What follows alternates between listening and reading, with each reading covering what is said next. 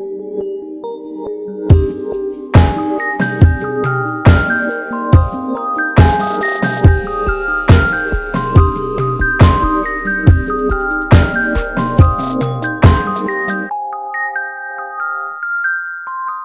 ho, kleine Sterne und herzlich willkommen bei einer weiteren Folge von Alberts Urenkel, genauer gesagt von Folge 98 mit der wunderbaren Katrin. Guten Tag. Hallo. Hallo. Ja, wir fangen heute, wir fangen heute direkt mit der Folge an. Ne? Wir haben nichts zu erzählen. Zumindest nichts, was Ja, lustig vorbei. wäre. Wir haben, wir haben jetzt in den letzten Tagen ja wieder Mario Kart für uns entdeckt, ne? Oder generell Ja, die gesamte Nintendo DS äh, der. PictoChat. PictoChat. Der PictoChat, genau. Ja, wir da haben uns, wir richtig aufgeblüht drin. wir, wir müssen vielleicht dazu sagen, wir hatten, äh, passiert ja nicht so oft, wir waren im selben, im selben Haus und haben sogar im selben Zimmer geschlafen. So wie früher, wenn man, äh, wenn man ähm, hier eine Sleepover-Party hat. Und du lagst dann zu meinen Füßen auf einer Matratze. Und Wie immer, also Ja. wie im normalen Leben. Ja, und dann haben wir nachts noch kurz im PictoChat miteinander gechattet und Mario, Mario, äh, Super Mario Blackjack gespielt und Luigi Poker. Das hat richtig viel Spaß gemacht. Muss ich ehrlich sagen, ich habe schon so lange nicht mehr Nintendo DS gespielt, weil ich mein äh, Kabel verloren hatte.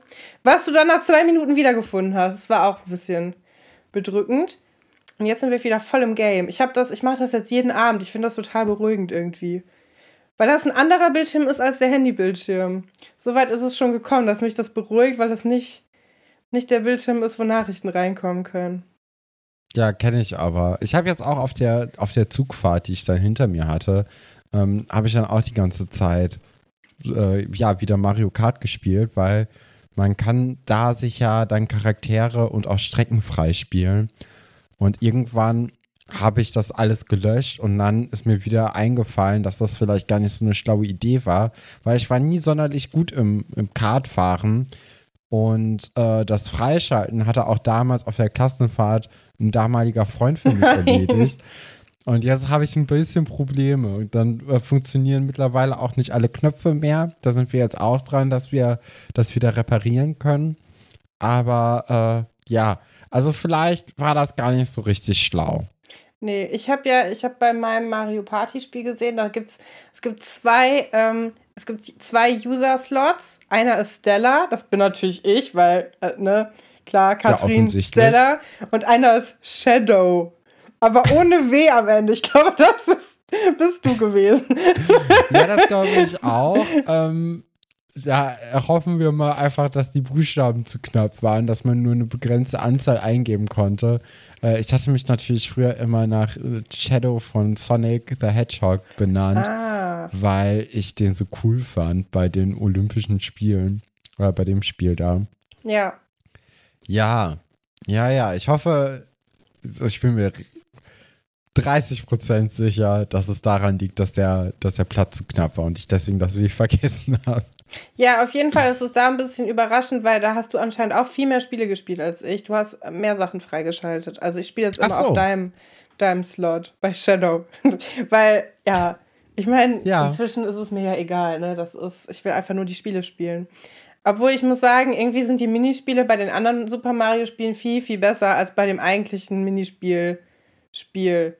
Das ist irgendwie komisch. Das macht nicht so wirklich viel Spaß. Ja, kann ich verstehen. Also da hatten wir jetzt dann auch das äh, Gefühl gehabt, dann als wir bei Super Mario Bros. dann ähm, diese Minispiele gegeneinander gespielt haben. Ja. Ähm, besonders Poker und Blackjack war irgendwie erstaunlich cool. Also das hat, äh, hat sehr, sehr viel Spaß gemacht. Ja, überraschenderweise ist auch mein Nintendo nicht tot. Das dachte ich nämlich immer, dass wenn man sich nicht um die kümmert jahrelang, Oh. dass die sterben, Ja. ist nicht passiert. Die sind auch alle ich noch sauber auch mal, gewesen. Ich muss mal nach meinem Strolli gucken. Das war ja mein allererster Hund, den ich da reinbekommen habe. Ja, der sollte Und, auch äh, Strolch hier heißen, ne? Wie, wie Susi und Strolch. Und dann haben wir das nicht hingekriegt irgendwie. Deswegen hat Ja, der ich glaube, das war bei, weil man musste den ja immer mit Namen nennen, Ja. um den Namen denn dem beizubringen. Und der hat eben irgendwie mehr auf Strolli gehört als auf Strolti. Und das, ja, ja. ja, wunderbar. Wollen Sehr wir mal gut. anfangen mit, äh, mit unseren Überschriften, die uns heute erwarten werden. Und da ist natürlich die große plötzlich Prinzessin-Geschichte, Dann eine Geschichte, die uns jetzt auch wieder ein bisschen länger begleiten wird. Ähm, Vera S. rockt den Fünfzopf und äh, zu guter Letzt von Plattfüßen und Pedalrittern. Ein ja, eine fantastische ja. Geschichten. Und alle Geschichten sind neu, das freut uns ja eigentlich.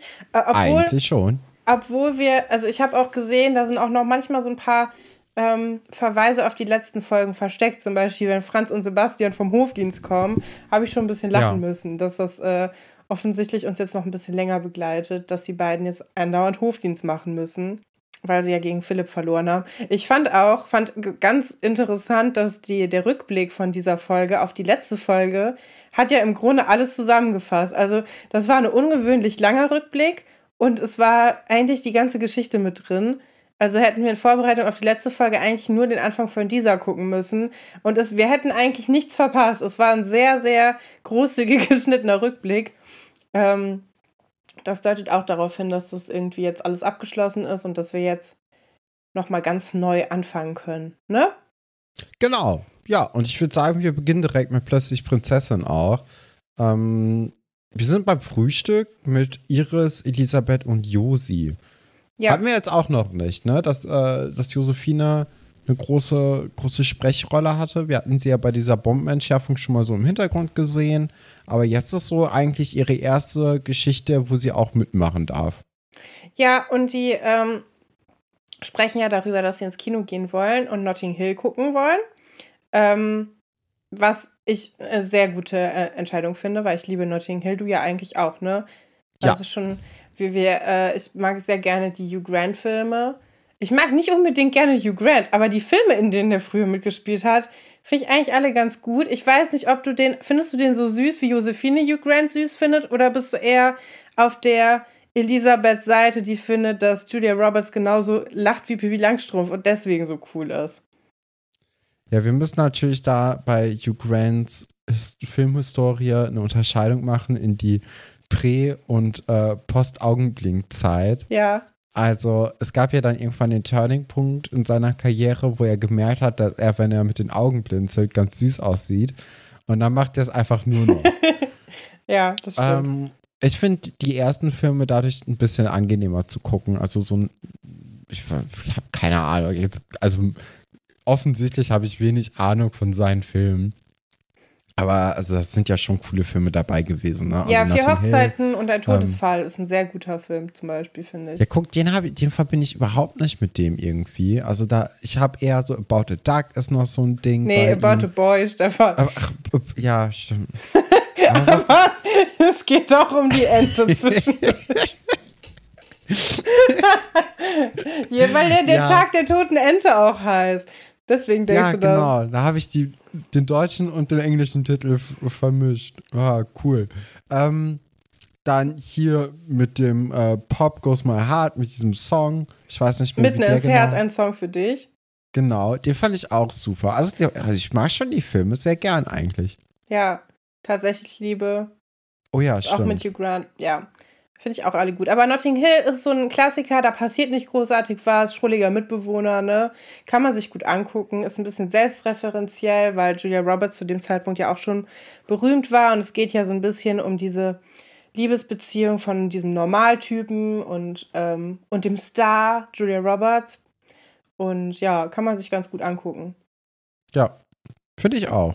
Und das finden ja auch Josephine und Elisabeth, weil die gehen da schon öfters rein. Ne? Also den Film, den haben sie schon mal geguckt und ähm, ja, Iris äh, hat deswegen ja auch gar keine Lust mitzugehen, weil sie den schon kennt und ja. die anderen so, ja, aber wir kennen den doch auch. Das ist doch gerade. Das ist ja Spaß. kein Hindernis. Hast du so einen Film, wo du schon mehrmals drin warst, im Kino auch? Im Kino? Nee. Ich habe das ja früher dauernd gemacht. Ich war, glaube ich, fünfmal in die Wilden Hühner 1 das okay. auch alle Reihen durchprobiert. Also wir haben das dann immer so gemacht, dass wir dann immer extra Vorstellungen genommen haben, wo wir wussten, da ist kein anderer drin. Ja. Und dann haben wir uns immer umgesetzt und unser eigenes Popcorn mitgebracht und das unter das andere Popcorn gemischt. Das ist auch nicht legal, ne? Also haben wir natürlich nicht gemacht, wenn wir das, aber wir waren minderjährig. Egal. Auf jeden Fall ähm, ja, das Popcorn, was bei diesen, bei diesen Karnevalsverkäufen, was wir dann nicht verkauft haben, das lässt sich sehr gut in das äh, gekaufte Popcorn untermischen und da hat man mehr. Das haben wir immer sehr viel gemacht. Dann ähm, Wilde Hühner 2, Die wilden Kerle, ähm, auch mehrmals im Kino geguckt. Und äh, La La Land habe ich tatsächlich auch mehrmals geguckt, obwohl ich gar keine Musicals mag. Aber irgendwie fand ich das schön, keine Ahnung. Ja, nee, also wenn du das jetzt so sagst, dann wird es wohl wahrscheinlich auch irgendwie möglich gewesen sein, dass ich auch bei den wilden Kerlen öfters im Kino war. Ja. Aber ich kann mich daran überhaupt nicht erinnern. Also das. Haben wir uns Gonzo Gonzales, den blassen Vampir, mehrmals angeguckt. Und der zweite Teil sogar. Ja, erster und zweiter. Danach habe ich die ja alle nicht mehr gesehen. Ja, hast ja auch nichts verpasst. Ne? Wir haben ja letztens den dritten Teil mal zusammen geguckt. Der ist schon auch drüber, ne? Mit diesen ganzen biestigen Biestern. Ja, und danach fängt es ja erst richtig an mit den Vampiren und alles. Also, das ist ah ja, schon sehr schlecht. Ja nicht von Anfang. Nee, was mich gewundert hat, ist, dass die äh, Kinotickets bei den beiden äh, Girls hier bei Schloss Einstein, das ist, sind im Grunde nur zwei Kassenbons, ne? Es sind nicht so schöne Tickets, die man sich da irgendwie in sein Poesiealbum kleben kann, sondern irgendwie eher so zwei Abreißzettel. Ähm, aber bei Elisabeth im Portemonnaie sind ja noch mehr eher also unseriös wirkende Sachen. Zum Beispiel diese Karte für die Wohltätigkeitsgala. Das ist ja, ja auch mehr so ein Abi-Party-Flyer. also das hat mich schon ein bisschen gewundert, dass es keine Klappkarte ist. Und die sieht auch relativ ähnlich so aus zu den ganzen anderen Schloss Einstein ähm, Sachen, die man da irgendwie, die dir gebastelt haben. So die Cola-Marke von Schloss Einstein. Sieht jetzt dieser dieser äh, Gala-Einladungskarte sehr ähnlich, fand ich zumindest. Ja, finde ich auch. Also man hat sich jetzt auch so eine ziemlich egale Schriftart äh, genommen, um diese Einladung zu machen. Und dieser äh, ja, gelb-orange Farbverlauf. Ich weiß nicht. Also da gibt es schon, also man hätte sich da mit ein bisschen mehr Zeit, aber die, okay, die Karte ist ja auch nur für drei Sekunden im Bild. Ne? Ja. Also man kann schon verstehen, warum man sich dann gedacht hat, okay, machen wir das nur so, wie es sein muss. Dafür ist dann aber eine Adresse drauf, ne? Und die, ich habe extra versucht, so oft zu, wie möglich zu stoppen und zu gucken, äh, wo das denn jetzt ist. Ich habe es nicht hingekriegt. Ich weiß nur, dass es im Gala Center Berlin stattfindet, mhm. obwohl ja gesagt wird, das ist eine Gala in Stuttgart. Also ich. ja, das wussten die nicht, die, die, die sich um die Kulissen gekümmert haben. Wir haben doch letztens den Kulissenbauer kennengelernt. Vielleicht, äh, ja, ist der die Beschwerdestelle dafür. Naja, aber die Karte hat ja auch nur 1000 Mark gekostet, ne? Also, wer sollte ja, sich denn da darum kümmern? Ja. Ähm, ja, Elisabeth ist gar nicht so begeistert von dieser Gala, die will da eigentlich überhaupt nicht hin. Da sind immer die gleichen Langweiler und außerdem läuft da ja der Film im Kino. Ähm, aber Iris, die lädt sich jetzt nicht unbedingt selber ein, aber sie ist schon so sehr neugierig und interessiert sich auf jeden Fall dafür, weil wir wissen ja, Iris lebt ja gerne in ihrer Traumwelt. Die ist auch so eine kleine Romantikerin und wenn da jemand sagt, ja, du kannst als Prinzessin da irgendwie auf so eine Gala gehen, dann ist das für Iris natürlich irgendwie, da gehen ja direkt die, die Tagträumereien an, ne? Und das sieht Elisabeth auch und äh, stellt ihr dann einfach vor, hey, du willst ja eh nicht mit ins Kino kommen. Wie wär's? Geh doch einfach statt meiner dahin und ähm, ja, es dauert nicht so lange, da ist Iris dann auch schon überredet, ne? Also. Ja, also mich erinnert das ganz, ganz stark an die Beziehung, die auch Iris mit Katharina eigentlich immer hatte, ne? Mhm. Nur ein bisschen gesünder, weil Elisabeth ist halt, ähm, ja, ist halt wieder so die reiche Person, die auf so coolen äh, Anlässen eingeladen wird und Iris ist die Person, die wieder mal ja auch gerne da sein wollen würde, aber es halt offensichtlich nicht äh, hinkriegt, beziehungsweise nicht hin darf ähm, und dann so ein bisschen so von dem Leben der anderen eher so träumt. Und äh, wenn, also wenn jetzt Katharina hier wäre, anstelle von Elisabeth, wäre das ja eine ganz andere Story geworden. Ja. Ne? Na, hätte, Katharina hätte irgendwie Iris so gesagt, so, ja, ich weiß noch nicht, ob ich da hingehe. Wenn du willst, kannst du das ja machen. Hm, aber ich muss ja noch das und das machen. Und dann muss Iris erstmal Katharina alle möglichen Sachen abnehmen. So äh, Hausaufgaben machen mhm. oder das Fahrrad nochmal putzen. Ne? Also ich glaube, Katharina wäre dann eher so die Person gewesen, die ihres ausgenutzt hätte und dann am Ende nicht unbedingt die Karte auch abgegeben hätte. Also das ist so, ist schon ja. auf jeden Fall ein Upgrade. Da wäre dann auch noch ein Spruch gekommen, ja, du hast ja gar keine Klamotten dafür. Äh, ja, genau. Und leider passt du auch nicht in meine Klamotten. Das hat ja auch Katharina immer gerne gemacht. Dieser Vergleich so, ah, schade, das hätte ich dir ja gerne gegeben. Aber leider, leider, leider äh, passt das jetzt gerade nicht. Ähm, aber so ist Elisabeth ja nicht. Ich habe das Gefühl, die haben das schon von Anfang an so angelegt, dass Elisabeth, die soll schon cool sein. Die bringt halt Ja. diesen Background mit, die distanziert sich aber irgendwie davon, so dass man die als Zuschauerin auch irgendwie cool und relatable finden kann, obwohl das ja wirklich gar nichts mit dem eigenen Leben zu tun hat, ne? Also die, die steht da drüber, es sind immer die gleichen Langweiler, die da hingehen und ach, das ist auch, da muss man sich so gut benehmen, das ist doch auch alles einfach nur anstrengend. Ähm, Ja, sie ist ja auch für uns mehr so die Rebellin, ne? Ja. die da auch äh, gar nicht an diese alten Strukturen so angebunden ist. Ja, ich hatte auch das Gefühl, also die Eltern haben ihr ja die Karte gekauft, aber hattest du das Gefühl, dass die Eltern da selber hin wollten? Weil das habe ich nicht so geglaubt. Also Nee. das ist ja auch, anscheinend haben die, halten die Eltern auch nicht so viel davon. Ähm, die wollten wahrscheinlich einfach irgendwie was Gutes machen und haben dann ihrer Tochter gesagt, ja, du kannst da gerne für uns hingehen. Und die war so, ja, will ich eigentlich auch nicht. Und ähm, ja, ganz interessant. Also in dieser Folge geht es ja in den anderen Geschichten auch so ein bisschen um den familiären Background der Leute. Und ich äh, hätte das schon ganz gerne mal so, so einen Einblick, wie die Eltern denn sind von den Leuten. Also wie Elisabeths Eltern sind oder auch gerade als du von Iris nochmal geredet hat, die Eltern lernen wir ja auch nie kennen. Ne? Aber das wäre eigentlich cool, dass äh, man die dann noch mehr mit den Leuten verbinden könnte. Ja, wir kennen ja generell eh sehr wenig von, von Iris, ne? Also Ja. Bei Antje wissen wir auch schon, bevor wir dann den Vater irgendwann kennenlernen, dass sie halt aus, von einem Bauernhof kommt und äh, bei Tom hat man ja auch so ein bisschen erfahren, was so sein Vater gemacht hat. Ja, Und äh, Iris, die ja dann doch eine sehr prominente Rolle seit eigentlich der allerersten Folge auch Mhm. wahrnimmt, da wissen wir wirklich gar nichts. Ne? Also, ähm, ja, wäre aber eigentlich schon interessant gewesen, wenn man da auch das eine oder andere erfahren würde. Ja. Ja, und ähm, genau, ich habe mich hier auch aufgeschrieben, plötzlich Prinzessin, denn es ist beschlossene Sache, Iris wird äh, anstelle von Elisabeth dahin gehen. Sie werden natürlich einfach sagen, dass es Elisabeth ist, weil das ist ja das Schöne an der Bussi-Bussi-Gesellschaft. Man kennt sich eigentlich nicht so richtig. Man kann einfach sagen, ja, ich bin das und es fällt eigentlich nicht weiter auf. Und ähm, Iris ist aber sehr unsicher, wie man sich verhalten muss. Ne? Also Elisabeth hatte eigentlich kaum Bedenken. Die ist so, ja, sei einfach höflich, es wird schon klappen. Und dann merkt man wieder, Iris hat ihr ganzes Adelswissen eigentlich äh, so von ARD, ZDF und der, der Bunden irgendwie. Und ähm, hat auch so, und vielleicht natürlich auch so aus diesen Schmonzettenbüchern, ne?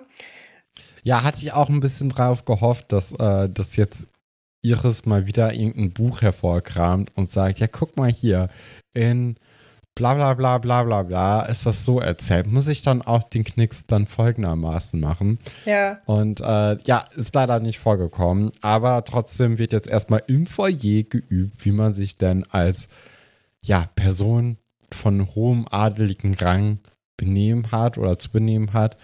Und ähm, ja, es, es ist, sie, sie versucht sich dann erstmal bei Frau, Frau Delling und äh, Herrn Dr. Wolfert vorzustellen. Das macht sie dann mit einem Knicks und ist so total förmlich. Und während Frau Delling halt ein bisschen verwirrt auch ist über diese Ja. Sache, äh, hat man aber schon das Gefühl, dass das Wolfert eigentlich ziemlich toll findet. Ja, ne? der akzeptiert das direkt. endlich Ja, wieder Benehmen auf dem Ja. Schloss herrscht. der hinterfragt das auch gar nicht. Also ich würde mir ja direkt verarscht vorkommen als Lehrer, aber der ist so, ach, wie schön, endlich benehmen sich die jungen Schüler mal wieder. Das äh, hatte ich auch im Gefühl, vor allem, weil das ja nachher nochmal passiert. Und spätestens beim zweiten Mal würde ich sagen, ja komm, Iris, also, äh, was, was willst du von mir? Aber nö, der ist irgendwie, der nimmt das direkt an, ne? Das ist auch später bei den Folgen, ich weiß nicht, ob du dich daran noch erinnerst, wo der sich so mit Frau Klavitter zofft und ihrer Klasse auch. Und die dem dann so eine Mit der Sänfte. Reklamäre, ne? Ja, eine, so eine Sänfte dann reintragen. Und der ist auch so, ja, okay, danke schön. Und dann fächern die dem auch so Luft zu. Das ist, Ja, so sieht er sich. Ne? Also Ja. er, er ist ja schon auch so ein, so ein großer äh, Typ einfach, der endlich dann so behandelt wird, wie er es sich immer vorgestellt hat. Ja, Elisabeth, äh, nee, Quatsch, nicht Elisabeth. Hier, Iris. Iris hat auch das Gefühl, sie müsste gucken wie Lady Di.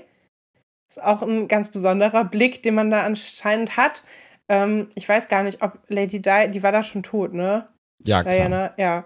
Ähm, ich habe überhaupt keine Ahnung davon. Ich kenne mich da gar nicht aus. Du bist ja hier derjenige mit den Push-Benachrichtigungen von der Gala. Du müsstest das eigentlich alles wissen. Ich weiß da recht wenig von. Ja, ähm, also Lady Di ist äh, 87 gestorben. Ah, okay, ja, das ist schon ein bisschen länger her.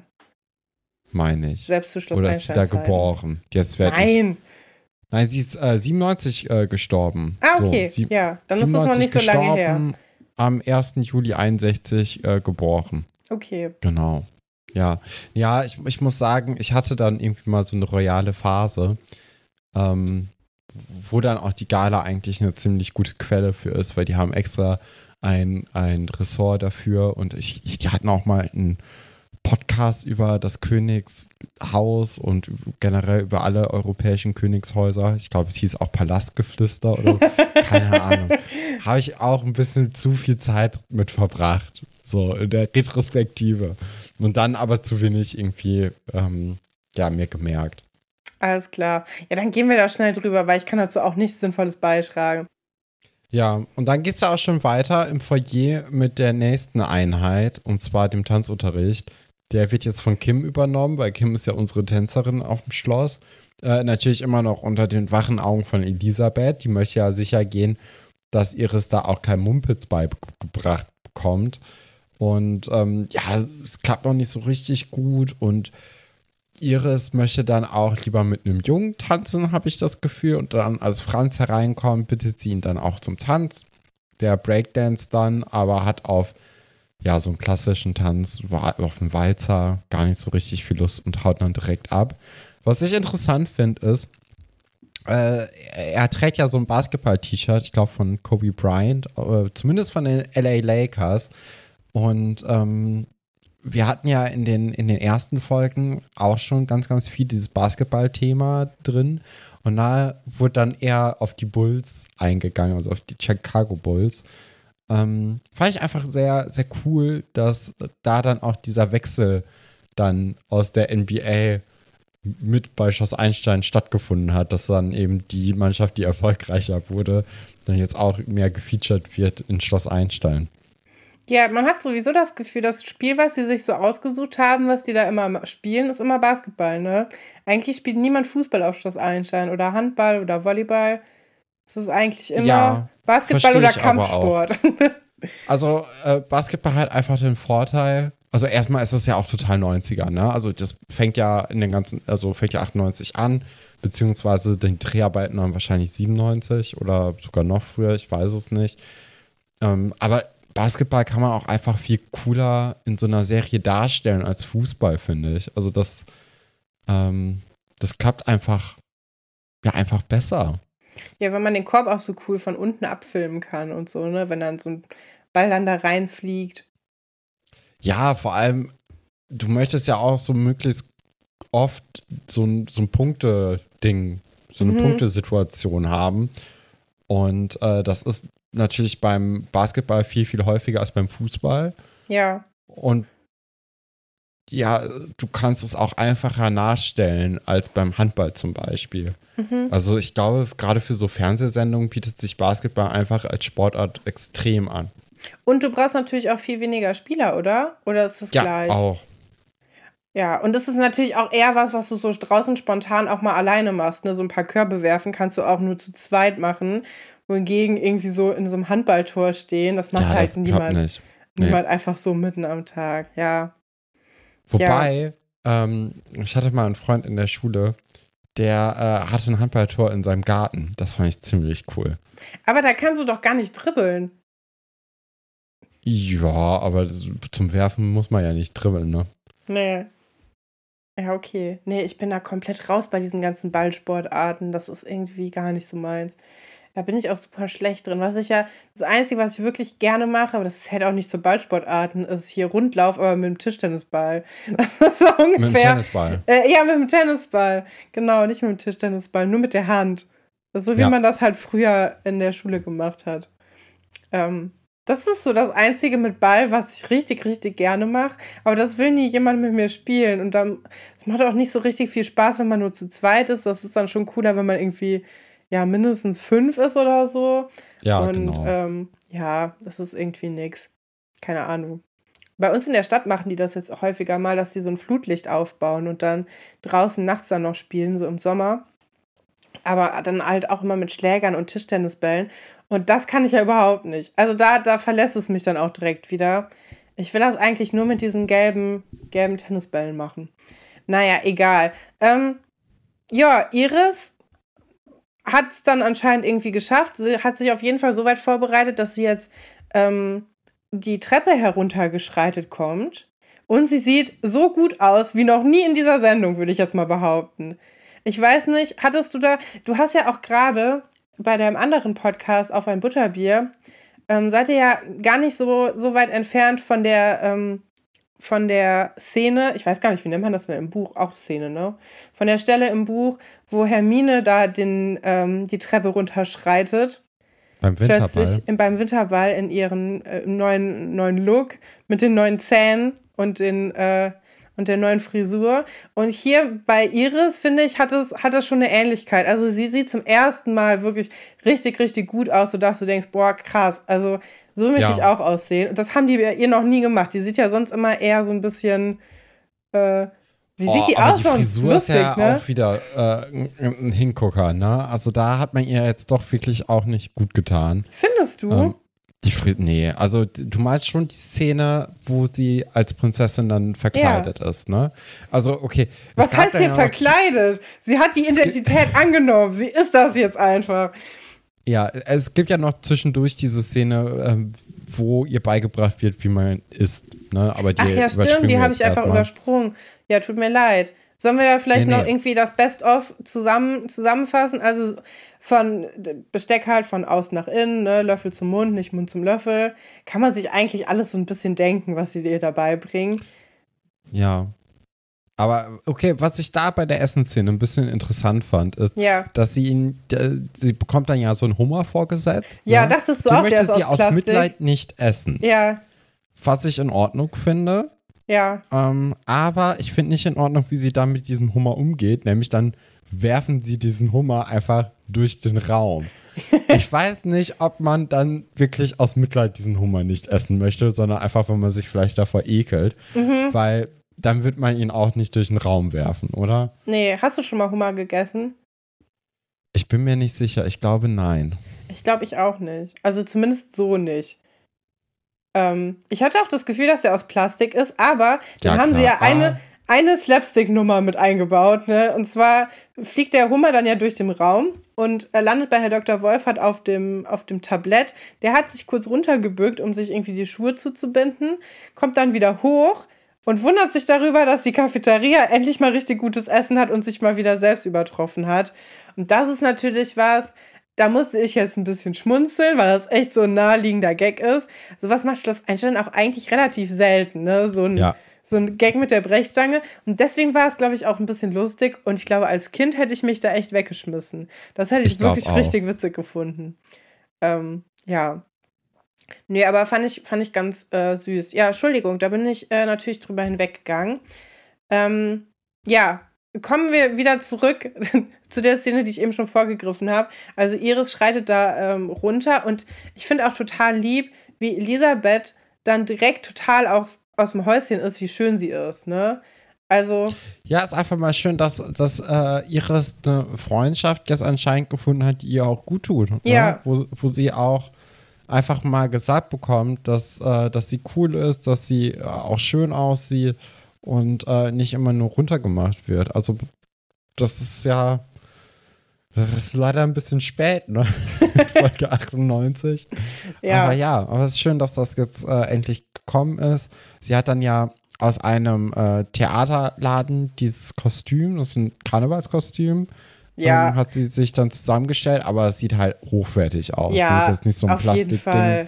Was man heutzutage wahrscheinlich kaufen würde. Nee, und sie sagt ja auch, es war ganz günstig und es sieht sehr teuer aus, wirklich. Also, Finde ich E- auch. Elisabeth also es fragt ja, ja auch, auch. Namen von Designern. Genau. Ne? Ja, wollte ich gerade sagen. Also es wird ja schon gefragt, so, ja, von welcher Designermarke hast du das denn? Ähm, was auch ein bisschen wieder zeigt, wie wenig Elisabeth Iris eigentlich kennt, weil, ähm, weil das, also das macht ja gar keinen Sinn, dass ihr, oder Iris hätte mal wieder von Katharina die abgetragenen Sachen, ne? Das hätte natürlich auch sein können. Ja, oder das war einfach auch so, nur so ein Ding, um zu sagen, guck mal, wie gut du aussiehst. Ja. Also so eine wohlwissende Übertreibung, aber ja. auch irgendwie lieb gemeint, ne? Ja, und dann kommt auch schon der Chauffeur, äh, Gustav, der Elisabeth abholen möchte, dann auch nochmal kurz darauf hinweist, dass die vielleicht so nicht unbedingt gehen sollte. Ähm, und Elisabeth klärt ihn dann aber auf, dass heute das hier Elisabeth von Hundfels ist. Und Gustav stellt keine Fragen. Ne? Er sagt einfach, ja, dann wollen wir. Ja, und, weil äh, der Elisabeth schon kennt. Ne? Man hat das Gefühl, die haben auch. selber schon beide ein paar Sachen ausgeheckt. Hat mich ein bisschen an die ähm, Beziehung bei äh, Ein Zwilling kommt selten allein von, ja. Von der, ähm, hey, nicht Haley, Anna und ihrem, äh, ist das ihr Chauffeur? Nee, naja, das ist der Butler. Der Butler, ne? Ja, mit dem auch, eigenen Handshake. Auch krass, dass sie einen Butler hat, einfach die Familie. Ja, da ist ja einiges im Argen, du. naja, ähm, hat mich daran so ein bisschen erinnert. So jemand, mit dem man auch mal so Späße aushacken kann und ähm, der auch zu allen Schandtaten bereit ist. Also er stellt ja keine Fragen. Man hat auch das Gefühl, der ist ein bisschen selber so ein kleiner Witzbold, ne, so wie der redet. Ist perfekt auch gecastet, finde ich, der Mann, den den spielt. Und ähm, ja, Elisabeth sagt halt einfach, ja, ich gehe lieber ins Kino als das hier, das Gedöns hier wieder. Und ähm, ja, dann ähm, hat Dann ist die Iris, Folge oder die, die, die Geschichte schon vorbei, ja, ne? Und Iris hat hoffentlich einen, einen sehr schönen Abend. Ähm, also ich weiß nicht, ob du dich noch dran erinnerst, aber die wird ja auf jeden Fall in der nächsten Folge noch weiter erzählt, die Geschichte, ne? Oh nee, das, daran habe ich mich nicht erinnert, aber da freue ich mich ja umso ja, mehr drauf. Ja, die lernt dann nämlich jemanden kennen und das kommt dann zu Problemen, oh weil sie ist ja gar nicht adelig. Und das finde ich eigentlich auch eine schöne Geschichte, weil ähm, vielleicht hat man es gehört, Verwechslungsgeschichten, wo Leute die Plätze tauschen, mag ich ja ganz gerne. Ne? Also das, äh, da können wir uns auf was freuen. Das kommt in der nächsten Folge.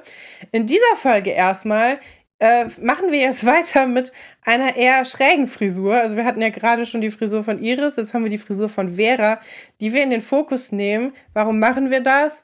weil wir das mit dem Holger Winscheid nicht so richtig in eine andere Überschrift packen konnten. Weil das fängt gerade erst an.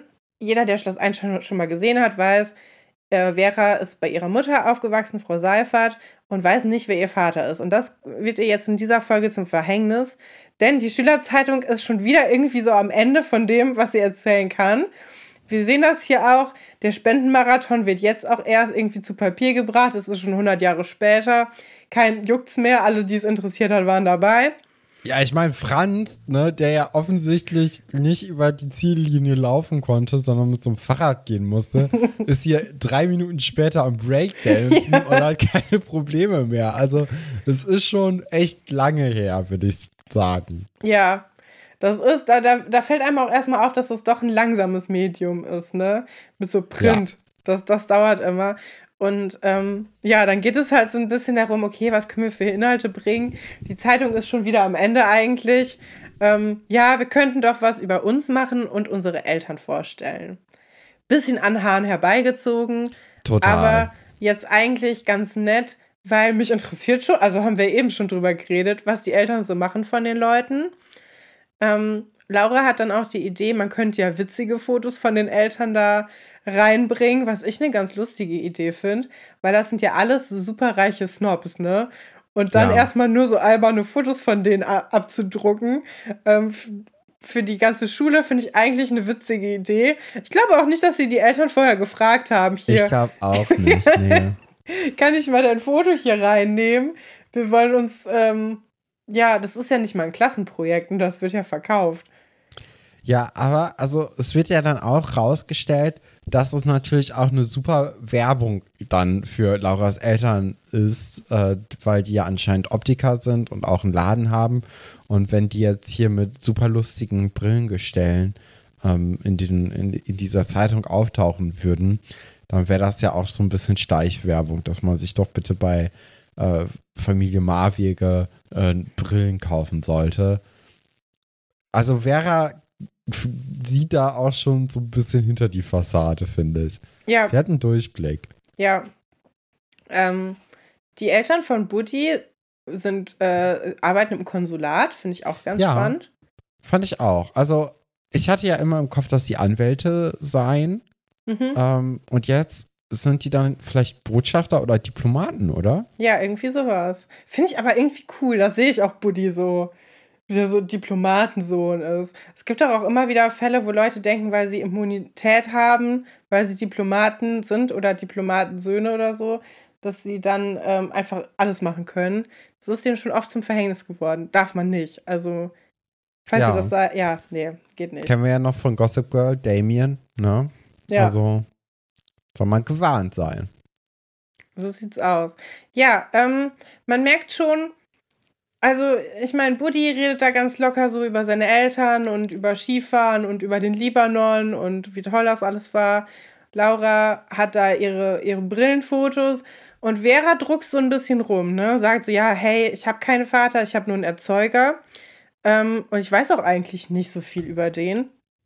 Und man merkt aber irgendwie schon, dass es so ein bisschen an ihr nagt jetzt. Das ist jetzt etwas, was ja, irgendwie so hochgekommen ist, wo sie anscheinend im Alltag ja nicht so viel drüber nachdenkt. Ne? Die mag ja auch ihre Mama sehr gerne und die sind auch ein gutes Team, ähm, wo das eigentlich keine große Rolle spielt. Aber das hat sie jetzt irgendwie so ein bisschen da aus dieser, aus dieser Situation rausgeholt, sodass sie das alles so ein bisschen hinterfragt. Und ähm, ja, das aber auch ein bisschen übergriffig von den anderen, oder? Ja, Da finde jetzt ich so auch. drauf rumzureiten und auch so oft nachzufragen. Und sie, sie wissen ja selbst auch um die Situation eigentlich. Also äh, ich bin mir relativ sicher, dass dieses Thema vielleicht schon mal aufgekommen ist.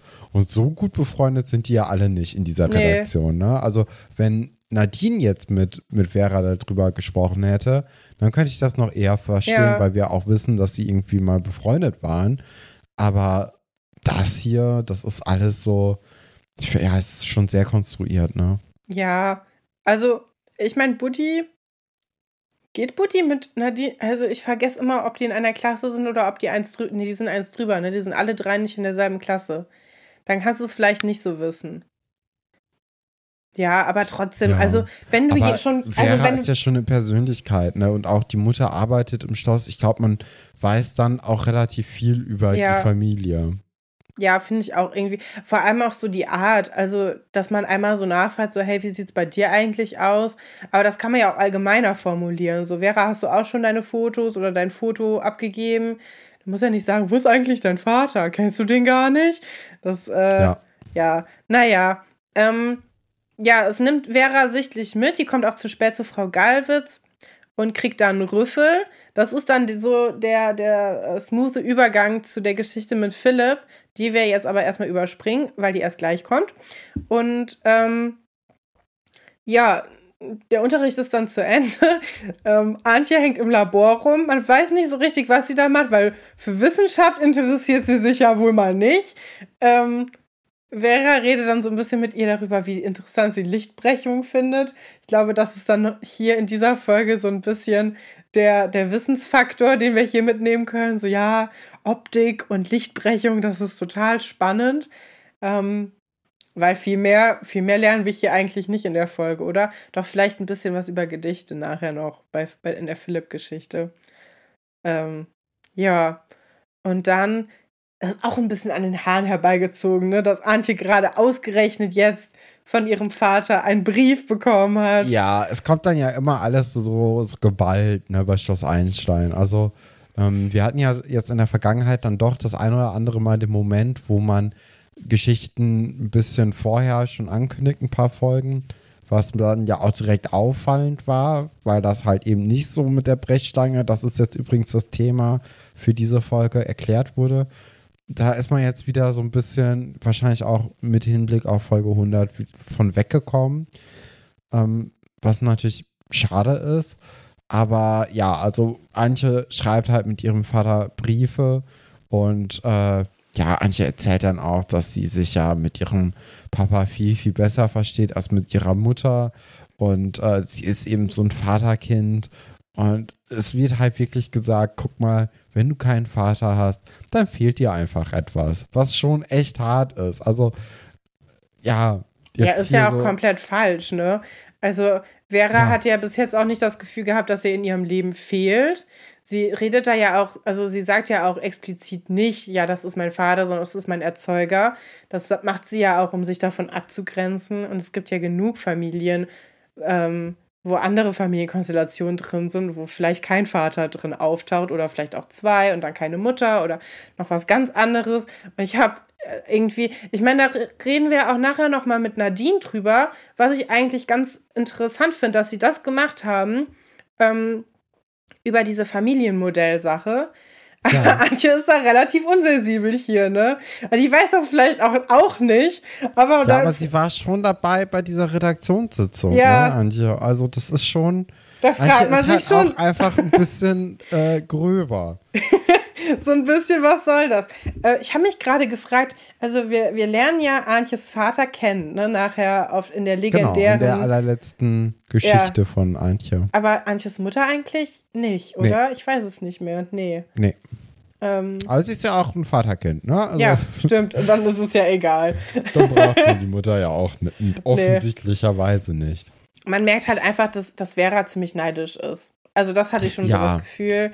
Ja, und, ja, also ähm, sie hat schon so auch so ein bisschen, hat man das Gefühl, dass jetzt so die Sehnsucht beziehungsweise die Neugier auf ihren Vater schon wächst, gerade jetzt auch durch ja die Verstärkung von Antje und dem guten Verhältnis von ihr zu ihrem Vater. Ähm, ja, und dann redet sie dann ja auch mit Frau Seifert, also mit ihrer Mutter darüber, äh, während sie dann eben Arzneimittel auspackt, ähm, was ich eine relativ unrealistische Szene fand eigentlich. Weil ich habe ja mal ein Praktikum in der Apotheke gemacht. Ja. Und also wir hatten damals nicht irgendwie von der Post so äh, obwohl wahrscheinlich macht es schon mehr Sinn. Ne? Man verbraucht ja in der Apotheke dann doch deutlich mehr ähm, äh, Arzneien als in so einem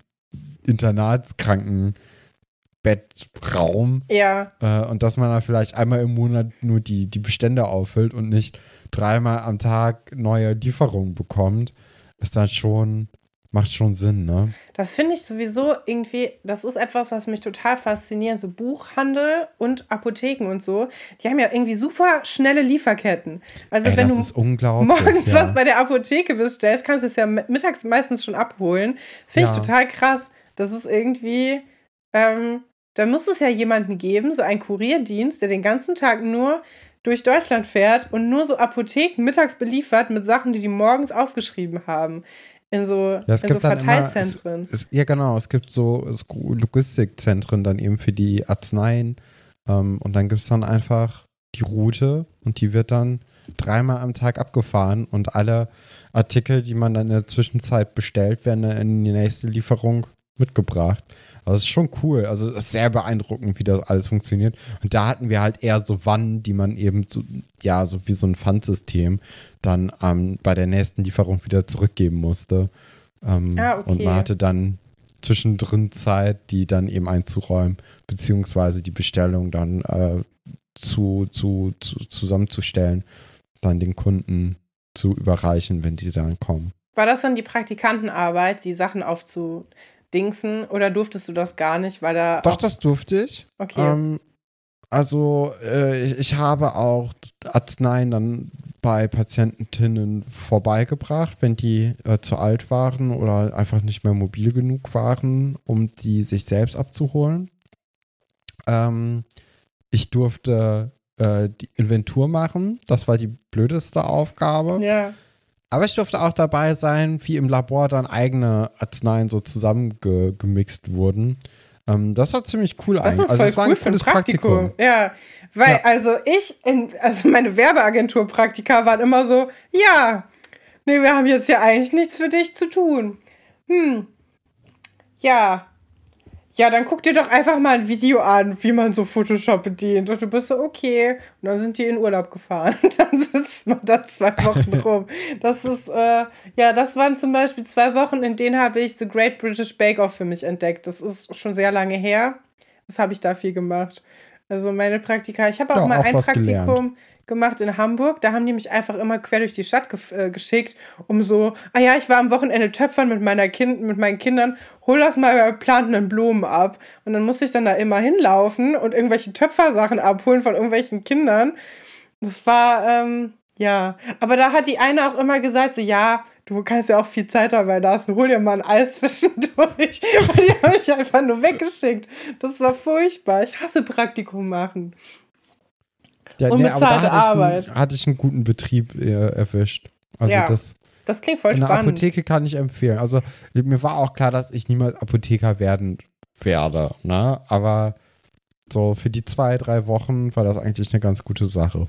ja. Hat mir besser gefallen als im Altenheim. Das war einfach nur ein harter Job und man wurde nicht bezahlt.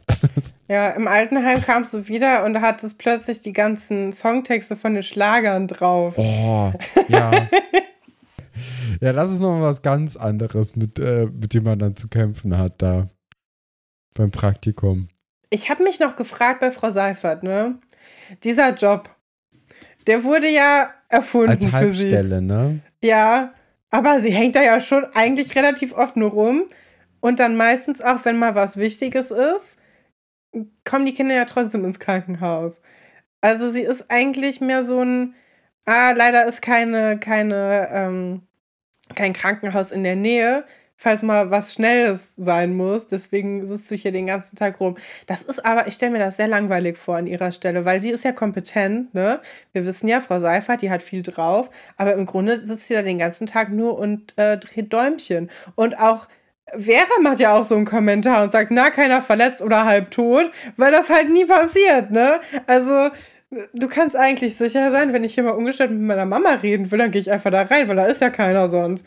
Das, ähm, ja, ja, der, die, guter Punkt. die Stelle, ähm, ja, naja, wir wollen es auch jetzt nicht zu realistisch betrachten. Hier, das ist ja schön aus, wie wir die Frau Seifert haben. Ich bin ja großer Fan, du eher nicht so. Und ähm, ja, Vera betrachtet sich dann im Spiegel, fragt dann, ob sie ihrem Vater ähnlich sieht. So vollkommen aus dem Nichts. Stelle ich mir auch wie einen großen Schock vor, ne? Wenn du da einfach so, du, du arbeitest halt da, du hast 100 Jahre lang mit deiner Tochter nicht darüber geredet, wer ihr Vater ist. Also ich glaube noch nie. Die hatten dieses Gespräch, glaube ich, tatsächlich noch gar nicht. Ich glaube ne? auch. Ja. Und ähm, ja, und dann, dann fragt sie so plötzlich aus dem Nichts nach ihrem Vater und die Frau Seifert ist ja schon, schon ziemlich irritiert und kann sich auch angeblich nicht mehr so richtig dran erinnern, wie der aussah. Was ich krass finde, weil nachher kommt ja raus, die kannten sich auch schon ziemlich lange, bevor die dann auch zusammengekommen sind und dann natürlich auch äh, gemeinsam ein Kind hatten und das auch zwei Jahre lang dann zumindest irgendwie auch gemeinsam mehr oder weniger großgezogen haben. Und sie sagt, er sah gut aus und er hatte große, kräftige Hände. Ja, that's it. Alles das Wichtige abgedeckt. Ne? woran man sich erinnert. Ähm, finde ich aber interessant, dass sie sich an die Hände erinnern kann, weil ich finde Hände auch immer sehr attraktiv bei, bei Menschen. Ich finde, ähm, da, da gucke ich immer sehr, sehr gerne drauf. Das ist leider ein bisschen schade, weil ich habe sehr hässliche Hände. Aber andere Leute haben sehr schöne Hände und die kann man sich dann ja stattdessen angucken. Ja, ähm, Holger Windscheid war ein Maler und Bildhauer anscheinend, was ja auch dann irgendwie nochmal so ein bisschen interessant ist, weil Vera ja selber auch so eine künstlerische Begabung hat. Und ja, Frau Seifert ja dann eher in diese äh, Krankenschwesterrichtung gegangen ist. Und Vera hat da also wirklich was, wo sie denkt, ja, das verbindet mich mit dem und da weiß ich gar nichts drüber. Das kann ich mir, stelle ich mir auch schwierig vor, wenn du so eine Leidenschaft mit jemandem teilst und du weißt, es ist irgendwie ein Teil von dir und den kennst du nicht. Und ähm, ja, Frau Seifert kann ihr da aber nicht so richtig helfen. Die sagt nämlich, dass sie alle Fotos zerrissen hat damals, als er abgehauen ist. Und ja, verspricht aber so halb überzeugt irgendwie auch, dass sie mal danach gucken können, gemeinsam, ob es da irgendwo Fotos gibt. Und ich stelle mir das, das ist ja eine große Überwindung für Sibylle, ne, dass sie das dann zusammen machen wollen. Stelle ich mir sehr hart vor, irgendwie. Ja, ja, aber sie macht das ja und äh, das finde ich auch äh, richtig und auch nett ähm, von ihr und das erfordert aber trotzdem irgendwie, ich glaube, so gerade als sitzen gelassenes Elternteil ist das ein sehr, sehr harter Ja, Prozess, wenn da jetzt dann nach dem anderen Elternteil eben gefragt wird, weil dann ja direkt losgeht, oh nein, ich verliere sie vielleicht oder ähm, jetzt wird auch die Wunde wieder aufgerissen natürlich und äh, man kann es dem Kind dann ja aber auch nicht vorenthalten, weil es ja auch irgendwie wichtig ist. Und dann ist ganz, ganz viel auf einmal los und ich glaube, das ist ziemlich oder relativ unangenehm für, äh, ja, für das sitzen gelassene Elternteil eben. ja. Weil, ja, also offensichtlich. Ähm, ja, es geht dann um besagte Frisur von Vera. Finde ich extrem. Also, Wieder ein Highlight, ne? Oder ein Lowlight, je nachdem, wie man es betiteln will. Highlight Ja. für uns, Lowlight für, für die Mode der äh, frühen 2000er. Es ist wirklich schlimm. ja, also ich, ich bin ja schon so ein bisschen froh, dass endlich wieder mal so eine Frisur auftaucht. Aber, also Vera ist ja eigentlich eher eine Person, von der man so ein bisschen Sinn für Ästhetik erwartet, ne? Naja, naja. Es kommt drauf an. Die macht auch schon viele Trends mit. Ja, aber eigentlich sehen alle Sachen an ihr cool aus. Mhm. Diese Frisur nicht. Ja, möchtest du das mal erklären? Man kann es gar nicht, gar nicht gut beschreiben, weil sie so wenig Ähnlichkeit mit real existierenden heutigen Frisuren hat, ne? So würde ja keiner mehr rumlaufen. Ja, also es ist halt ein Fünfzopf. Ähm, muss man sich so vorstellen, das obere Haar wurde äh, sehr sauber mit einem Kamm abgetrennt, quasi von, von allem Rest. Und die oberen Haare eben nach hinten zu einem Zopf gebunden. Dann wurden die Seitenhaare jeweils links und rechts auch zu einem Zopf gebunden. Und hinten links und rechts wurden auch nochmal die Haare zu einem Zopf gebunden. Dass man da insgesamt fünf Zöpfe hat. Die hängen da einfach auch nur runter. Also die werden nicht geflochten oder so, sondern einfach nur ein Haargummi rein. Ähm, ich weiß nicht. Also das. Weißt du, ich habe gerade überlegt, ne? Das ist eine Idee, die biete ich euch jetzt an. Die könnt ihr euch gerne nehmen. Damit könnt ihr gerne berühmt werden. Und zwar ein Kanal, der auf TikTok nur diese Schloss Einstein-Frisuren recreated. Ich sag euch, das ist eine Ja. Marktlücke. Weil das sind Ja. Sachen, die kennt man heutzutage nicht mehr. Da kann man dann gut mit altem Bildmaterial arbeiten, ne? Und äh, ich glaube, da kann man richtig viel, viel Follower rausschlagen. Da kann man Ich richtig viel auch. Asche mitmachen. Also ich gebe euch das gerne hier, ähm, weil das ist wirklich absurd. Darauf kommt auch keiner. Aber so hier deutsches Fernsehen, Ende der 90er, Anfang 2000er, so sahen wir damals aus. Und dann machst du links, wie die aussah und dann rechts, wie du das selber damit aussiehst. Dann machst du Tutorials damit. Ähm, ich würde es mir angucken. Ich weiß nicht, wie es dir geht, aber ich würde es gerne sehen und ich würde auch gerne ähm, das dann nachmachen und so. Ja, ich glaube, ja, gerade eben ähm, so geballt, ne? Alles auf einen Haufen. Ja, das ja, wird ja. schon, es ist schon sehr lustig und auch sehr absurd und all. Also ich, ich glaube, das könnte auch erfolgreich werden. Ja. Wir, die noch nie auf TikTok unterwegs waren. Aber, Aber ich hey, gucke gerne geklaute Videos von TikTok auf Instagram als Reel. Ja, das mache ich ja schon ganz gerne, ne? Also, so ist es ja nicht. Aber Ja, ich glaube, da, da könnte man was machen. Das, nehmt das, Generation Z. Sie. Ja, ungeachtet äh, von, von der Frisur müssen wir jetzt auch über das Gespräch reden, das so ein bisschen in den Hintergrund rückt. Ähm, sie redet ja mit Nadine über dieses Wiedertreffen mit Joe Langhammer, die wir ja jetzt auch nicht mehr mitbekommen haben. Und äh, anscheinend hat auch Nadine nicht so wirklich Kontakt zu Joe. Also außer an Geburtstagen und an Weihnachten kommt eigentlich nicht viel, ne? Nee, ich finde auch ein bisschen krass, wie abfällig sie so über sie redet. Also sie nimmt ja ihre, ihre Eltern, die, die sie halt als ihre Eltern dann ähm, so hatte. Wie soll man das beschreiben? Ey, ich eier da immer so rum, weil ich auch nichts verkehrt sagen will, ne? Aber das ist so, ja, die Eltern, die wir kennen, Herr und Frau Steiner, ne? Die äh, nimmt sie ja sehr in Schutz und sagt, ja, ich habe dann entschieden, das sind meine richtigen Eltern, weil die haben sich halt mein ganzes Leben um mich gekümmert. Ist ja fair, also das so zu empfinden an ihrer Stelle. Aber dann so Jo lange mal so, ja, und die, die hat ja gar nichts damit zu tun. Aber die kann mir gerne an meinen Geburtstag und Weihnachten kann die mir gerne noch ein Geschenk machen. Das finde ich ganz schön. Da war ich so ein bisschen so, Ja. hm, okay, Nadine. Aber die hat auch in Ja, dieser Woche ist sie auch so ein bisschen kratzbürstig irgendwie drauf. Ne? Sie, in der anderen Szene faltet sie auch Philipp komplett zusammen. Da dreht sie ja mal richtig auf. Und, Ja, man ähm, kann es aber auch so ein bisschen verstehen, ne? also aus so einer Kindersicht, dass sie eben das so empfindet, dass äh, sie jetzt, also Joe Langhammer ist ja immer noch so eine halbfremde Person für sie, vor allem wenn sie ja auch nicht mehr Zeit miteinander verbringen, außer an Weihnachten und an Geburtstagen, dass da mal ein Paket kommt. Ähm, und dadurch fehlt ja total die Bindung irgendwie. Also das ist ja irgendwie auch verständlich, dass sie dann diese Geschenke gerne mitnimmt, aber wenn sie sich halt sonst nicht sehen, dass man dann auch nicht viel miteinander zu tun hat. Ja. Na gut. Würde ich jetzt zumindest so sagen. Ja, ja, nee, ich sehe das ja auch. Also ja. Ja, okay. Aber ich, also was ich mag an dieser Szene ist halt, dass sie mal so ein ehrliches Gespräch führen können, was auch ein bisschen tiefergehend ist. Ja. Ähm, weil so das Gespräch, was sie mit Antje geführt hat, war ja jetzt eher oberflächlich oder mit Laura darüber.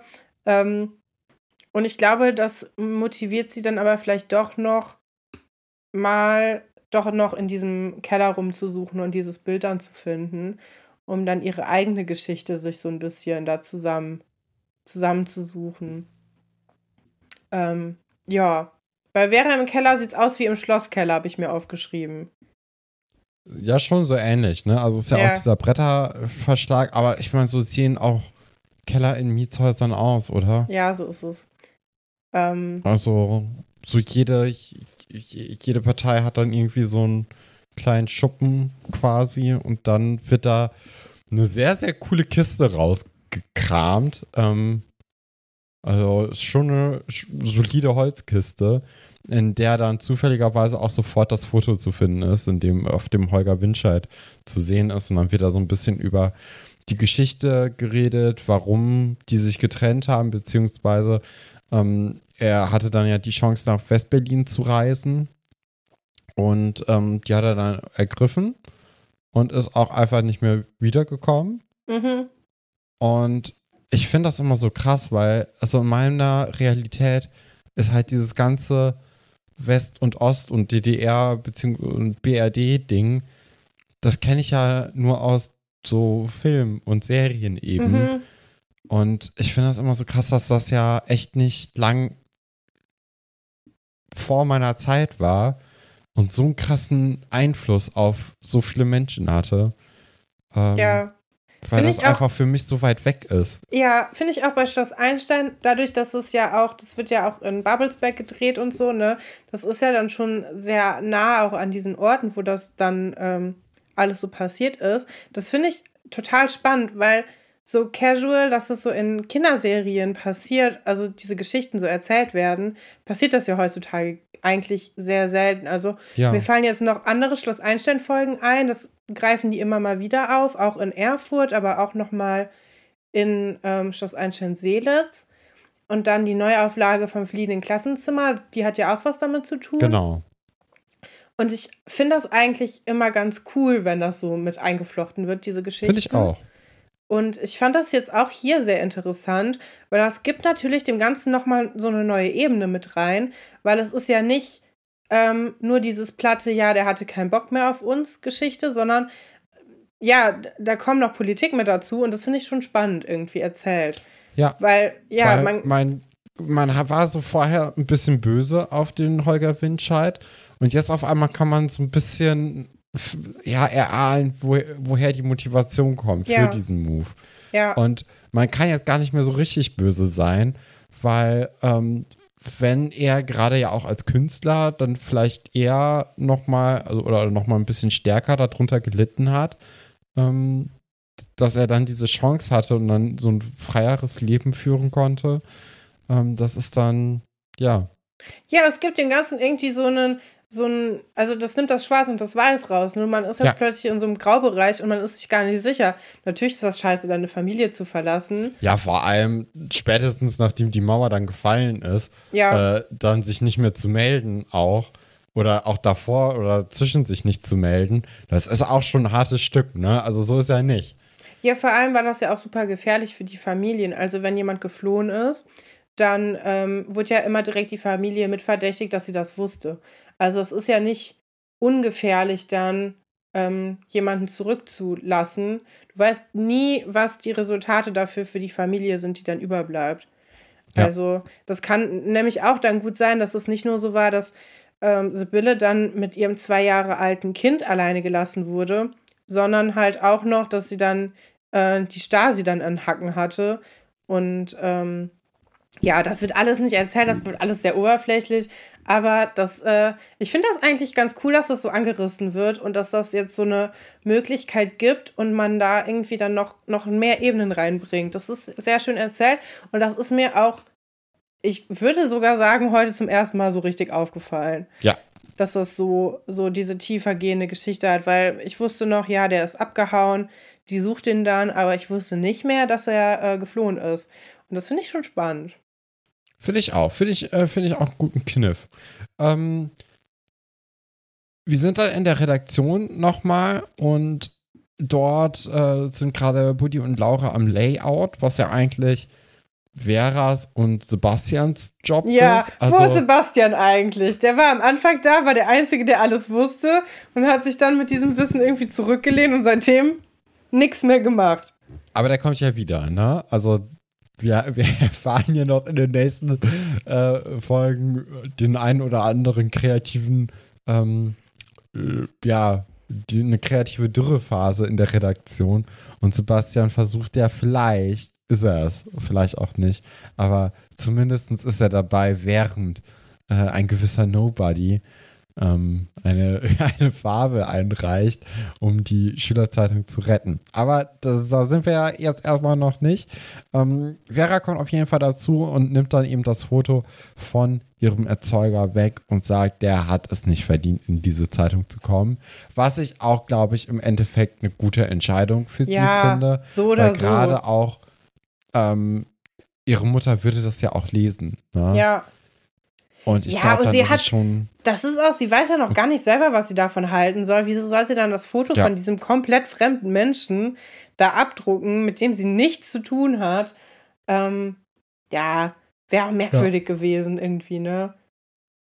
Ja, Finde ich auch. okay. Ich freue mich sehr, diese Geschichte dann äh, weiter, weiter zu, ähm, zu schauen in der nächsten Folge.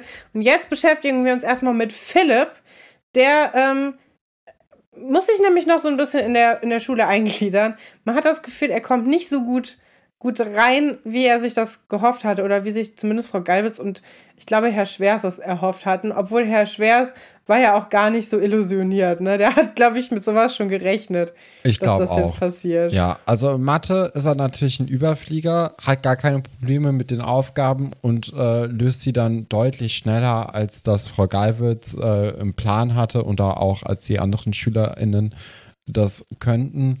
Und ähm, wird auch so ein bisschen überheblich dann in der Lösung und äh, führt die anderen so vor, weil die so schlecht in Mathe sind. Ja, Und er selbst hat aber halt deutliche Probleme in anderen Schulfächern, die er dann, ja, einfach auch egal findet.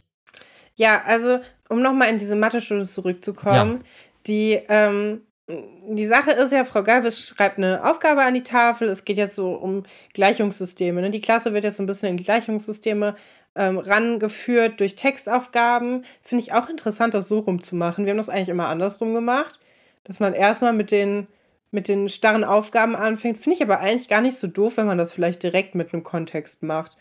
Weil mir ist es immer super schwer gefallen, das dann nachher in den Kontext zu setzen und ich konnte Textaufgaben eigentlich nie so richtig lösen. Ähm, Philipp ruft ja dann in die Klasse direkt rein, ist es also auch nicht so richtig gewohnt, sich zu melden und darf dann an die Tafel. Das finde ich eigentlich ganz nett von Frau Geilwitz, weil sie ihm dann die Möglichkeit gibt, so ja, wir wissen ja, dass du es weißt, dann teil doch mal dein Wissen mit der Klasse. das ist ja eigentlich eine gute Idee, um erstens zu verhindern, dass er sich jetzt direkt nochmal ähm, meldet und in die Klasse reinruft oder nicht meldet, ne? Ähm, und vielleicht auch, dass Philipp als Genie den anderen das mal erklärt.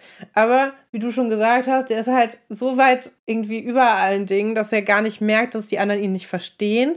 Der macht dann so ganz viele Witze und Gags, die die dann noch wen, also das verwirrt die Leute ja nur noch. Und man hat vor allem das Gefühl, er kann das auch nicht so richtig ernst nehmen, dass sie das gar nicht raffen irgendwie. Also er schreibt ja erstmal nur so zwei Zeilen an die Tafel und sagt, Frau Geifitz, ja, das reicht nicht. Dann sagt er, ja, das steht ja hier auf meiner Hand. Und dann sagt er, ja, erklär mal ordentlich. Hat dann klugerweise das irgendwie auch schon vorher an die Tafel geschrieben. Und ähm, dann soll er das durchgehen und dann erzählt er einfach irgendwie von irgendwelchen Häusern, unter denen dann eine drei ist. Die ist dann nicht alleine, die will einen Freund. Dann teilt sie sich durch vier und das ist natürlich total irritierend. Ähm, muss ich dir als Mathe, als angehender Mathelehrer nicht, äh, nicht erklären, dass man das so nicht macht. Genau, ja.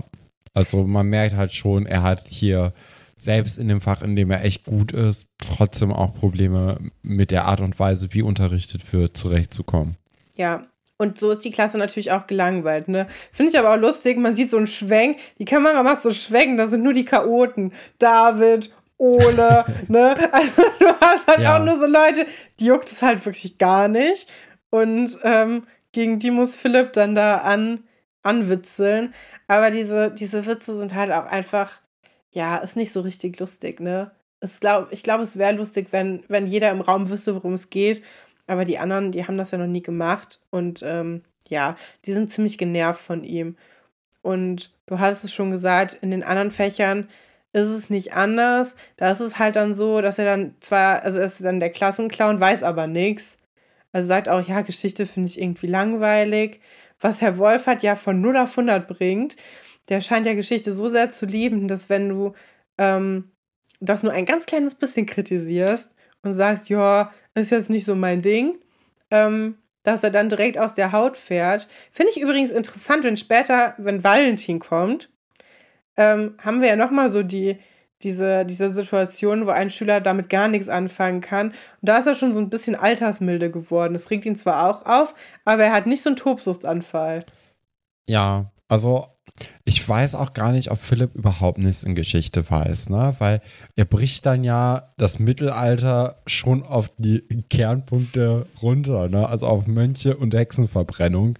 Ähm, ist natürlich, das ist ein, fand ich einen ganz guten Gag irgendwie. Ja.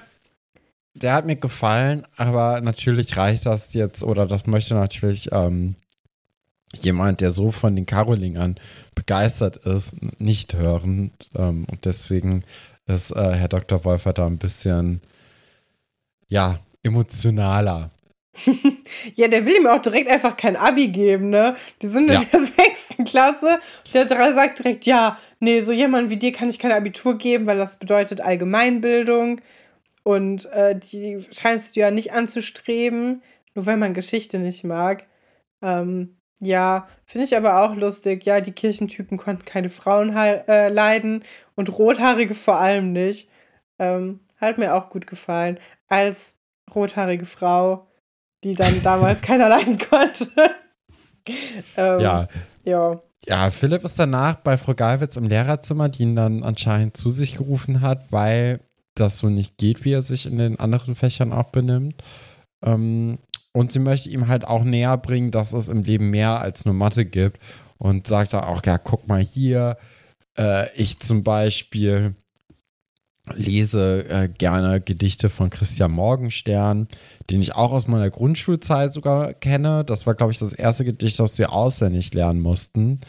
Ähm, ja, toll. Toller Side-Fact.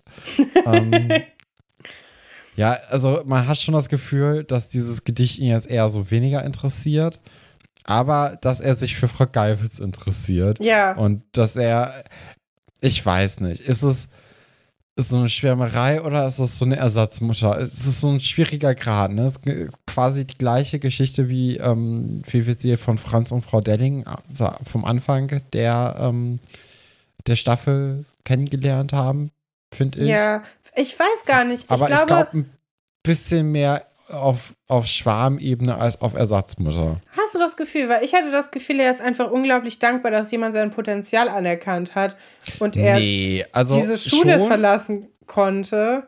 Ja. Und dann. Aber, ähm, also er versucht dann ja auch nachher selbst Gedichte zu schreiben, ne? Ja, Und- dieses peinliche Gedicht. Vor dem Gedicht habe ich schon sehr lange Angst übrigens. Und Weil, das ist für mich ein Liebesgedicht. ach so. Ja. Nee, da- so habe ich das gar nicht gesehen. Ich hatte das Gefühl, dass er sich einfach nur Mühe geben will, um mir zu zeigen, dass es sich gelohnt hat, an ihn zu glauben. Also, dass es mehr auf dieser Warte Ja. kommt. Sehe ich, aber glaube ich nicht. Okay. Nee, aber ich meine, Philipp, wenn man sich mal so den Vater anguckt, dann, dann merkt man ja, der hat irgendwie nicht viel für ihn über. Und Frau Galwitz hat ja schon versucht, sich so ein bisschen in den reinzudenken. Ja. Der sieht jetzt hier irgendwie ein Vorbild, ne? Und ich habe ja, das sie- Gefühl, ja, mit dem Gedicht. versteht sie ihn auch, also oder Ja. er denkt, sie versteht ihn auch als allererste Person. Das kann auch sein. Aber also ich hatte schon bei diesem, als, sie, als er dann Galivi, Galivu, Galiwuzzi oder so, das ist schon, äh, ich finde, das ist schon ein Liebesgedicht und das geht auch so ein bisschen zu weit alles. ja, Ja, wir Wa- haben da zwischendurch noch eine ganz andere Szene oder einen ganz anderen Plot innerhalb dieser Geschichte. Denn äh, Frau Galwitz geht zu Herrn Dr. Stolberg, der gerade sein Aquarium sauber macht und ähm, äh, sie, sie sprechen so ein bisschen über, über die Zukunft von Frau Galwitz und deren Ambition. Und äh, Herr Dr. Stolberg merkt dann, dass er möglicherweise Frau Galwitz an äh, ein Frankfurter Institut ähm, verlieren könnte. Denn sie hat ein, äh, eine Zusage für ein Vorstellungsgespräch bekommen und er versucht dann, sie durch so Projekte wie Solarenergie im Schloss Einstein dann dafür zu interessieren, nicht vielleicht doch lieber äh, am Schloss eben zu bleiben. Und man hat so ein bisschen das Gefühl, sie möchte aber jetzt lieber eigentlich in die Forschung wieder gehen. Das ist mehr so ihr Ding. Finde ich auch interessant, mitten im Schuljahr. äh, ganz interessant, dass es nicht um die Sache geht, sondern nur darum, Frau Galwitz irgendwie einen Gefallen zu tun mit den Solaranlagen. Da hätte sich Herr Dr. Stolberg ja einmal irgendwie für was Cooles stark machen können. Und stattdessen ist er so, ja, ich weiß, Frau Kollegin, Sie wollen schon seit tausend Jahren hier alles mit ähm, so Solarpanels äh, volldingsen, weil Sie sich ja für erneuerbare Energien interessieren. Und wenn Sie jetzt mich nicht verlassen, dann werde ich da noch mal drüber nachdenken. Und du denkst, ey, du Arschloch, anscheinend ist der ja die Sache wichtig und du willst es nur machen, wenn sie dich verlässt. Das ist schon irgendwie ein bisschen räudig. Irgendwie. Ja, aber es soll natürlich auch zeigen, dass ihm einfach ähm, so viel an, an Frau Galwitz eben gelegen ist, dass, äh, ja, dass er für sie alles tun würde, sogar etwas, was eigentlich nicht im Budget liegt. Ne?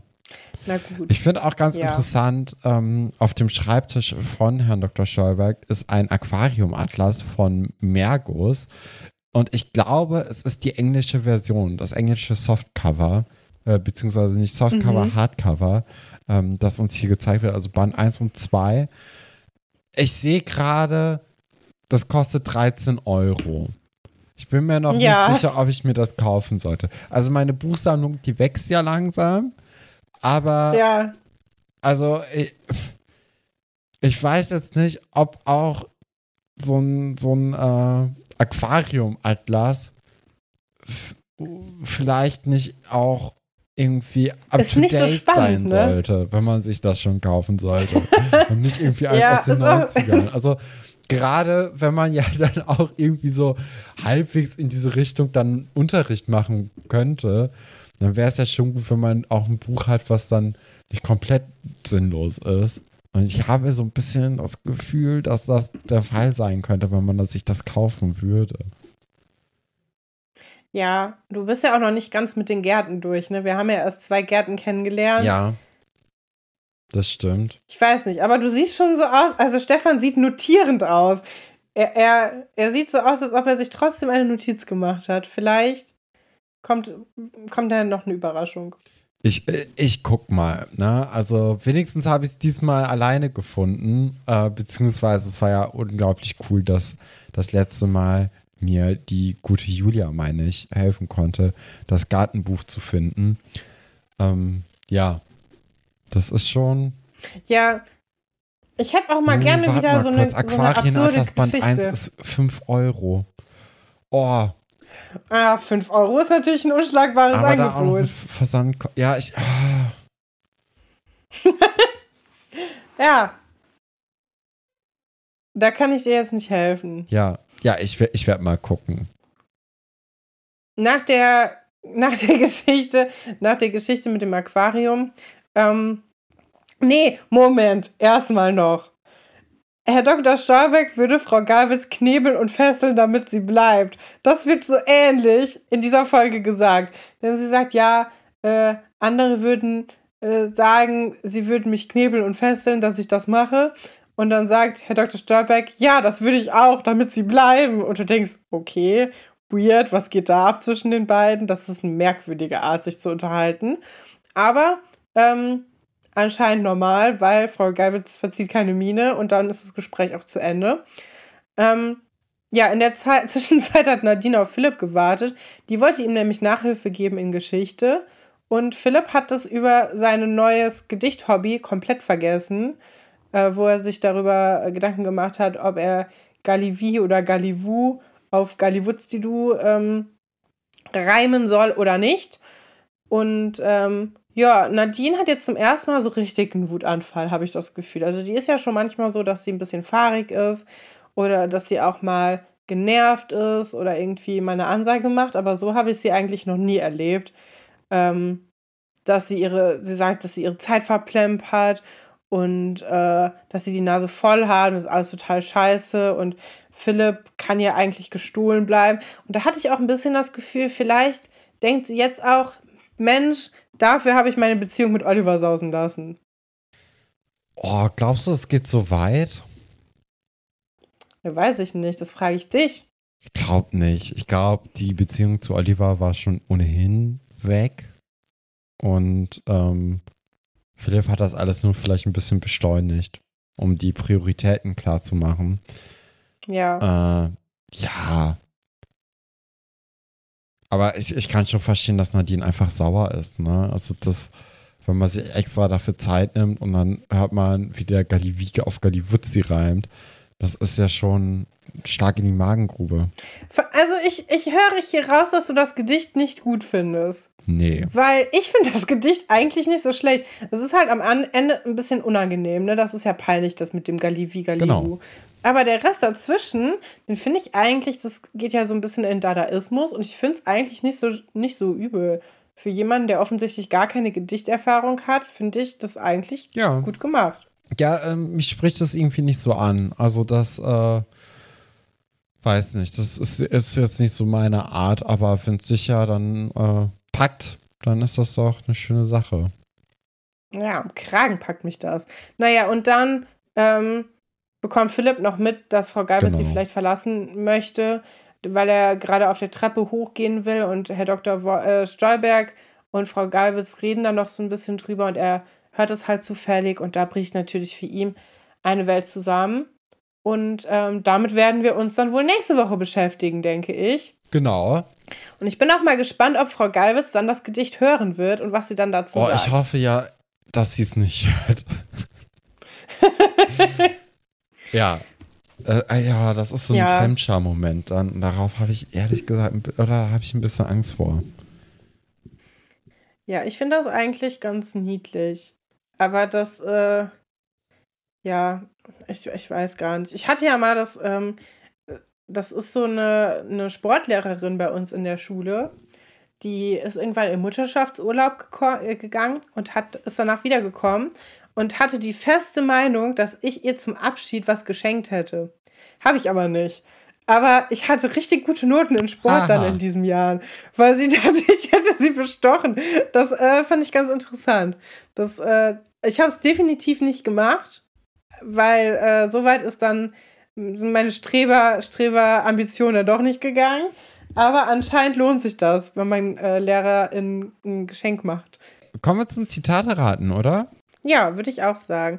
Ich habe übrigens, ich habe ganz viele äh, Mails geschickt bekommen, Zitate, Ähm, dann habe ich noch eine sehr lange E-Mail zum Thema Förderverein auf Schloss Einstein. Das würde ich dann vielleicht in einer der nächsten Folgen machen, weil ich finde, wir haben jetzt schon relativ viel erzählt und ich möchte dem Ganzen eigentlich dann doch so den Raum geben, den das verdient hat. Äh, deswegen habe ich heute mal wieder einen Klassiker und zwar Zitate von Linus. Und äh, da freue ich mich natürlich immer besonders drüber. Ja, ich habe Zitate von, äh, von Nicole und von Tine. Und dann, wer, wer möchte beginnen? Abwechselnd? Ab geht die Post. Äh, ja, würde ich sagen, ab, abwechselnd. Okay, dann äh, das erste Zitat von Tine lautet: Mein Leben ist ein Trümmerhaufen. Hat es gesagt, A. Valentin, weder die Kunstschule noch Tessa möchte ihn. Wieso zieht sie sonst nach Hamburg? Moritz, drei Wünsche von Fee Emma erfüllt zu bekommen, hat er sich doch irgendwie anders vorgestellt. Oder Sophie, beziehungsweise äh, Sophie, oder meinte sie Scheiterhaufen? Jedenfalls hat Anton aktuell mehr Interesse an Conny. Ja, also das klingt so melodramatisch, das kann eigentlich nur Marie-Sophie sein. Ja, guck mal. Kaum mache ich die Zitate nicht, fällst du auch darauf rein, denn es ist tatsächlich Moritz. Boah, Moritz, so ein Charakter, den, ich, den vergesse ich immer. Das ist so irgendwie, ja, spannend. Ja, direkt einen Minuspunkt notiert. ah, ja. Genau, ähm, also die, die Punkte von letzter Folge sind ja irgendwie verloren gegangen. Deswegen steht momentan so. der aktuelle äh, Zwischenstand Spannend. ist minus 2 zu plus 3. Äh, genau. Okay. Ja, gut, ich mach mal weiter, dann äh, kann ich meinen Vorsprung vielleicht ja noch ein bisschen ausbauen. Wahrscheinlich hat jeder schon mal so einen magischen Moment erlebt, an dem er völlig hin und weg war. A. Joanna ist völlig hin und weg, dass sie bei den Fortunes mitsingen darf. B. Frau Schmalfuß, als Pino ihr die Liebe gesteht und nur eine Sekunde später einen Heiratsantrag macht. Das auch. Was ist das eigentlich für eine Geschichte? C. Benjamin macht sich über Romeo lustig, weil er sich in Anna verliebt hat. Oder D. Frau Klavitter empfindet Sophies Hexenalbträume als magisch. Ich habe direkt an Frau Klavitter gedacht. Ich würde sie nehmen. Ja, Stefan, da liegst du sogar richtig diesmal. Äh, Frau Klavitter in Folge 378. Margarete will Nadja von Sophies Hexentrips erzählen, aber Frau Klavitter mischt sich ein und macht alles noch schlimmer. Ja, sehr gut. Guck mal, das sind wir wieder wer. Langsam, äh, aber sicher ist der, ist der äh, Punkte oder die Differenz zwischen uns liegt die nur noch bei vier Punkten. Da kommen wir doch jetzt ganz, da nähern wir uns doch an. Äh, nächstes Zitat ist jetzt von, äh, von der Nicole. Ein Schlüssel ohne Schloss ist wie ein Fisch ohne Fahrrad. Hat es gesagt, Herr Pasulke. In der Wünschelroutengeschichte zitieren ist wohl eher das Ding seiner Großmutter. Oder Herr Fabian versucht seine Schüler auf besondere Weise zu motivieren. Tom, sind die großen Dichter und Denker wirklich sein Ding? Oder war es Herr Dr. Wolfert, hat sich im Unterricht wohl ein bisschen im Zitat vergriffen? Ich würde sagen, Herr Fabian. Aber ich finde die alle richtig mhm. gut, weil das sind alles so Typen, die das mit dem Fahrrad sagen würden. Das stimmt. Äh, zum zum ah, Beispiel Tom, würde Tom sagen. Aber du hast tatsächlich ja, schon Herr Fabian eingeloggt. Da kann ich dir jetzt leider nicht helfen. Und somit oh, hast du jetzt nur noch zwei Punkte. Hm, ja, okay. Ähm, ich, ich versuche es wieder wettzumachen mit einem äh, anderen Zitat von Linus. Wieso setzt du dich eigentlich so für sie ein? Du findest sie doch etwa nicht toll, oder? A. Kim ist entsetzt, dass Laura etwas Positives über Josephine gesagt hat. Oder B. An Claire ist entsetzt, dass Emily etwas Positives über Manuela gesagt hat. Oder C. Katharina ist entsetzt, dass Iris etwas Positives über Nadine gesagt hat.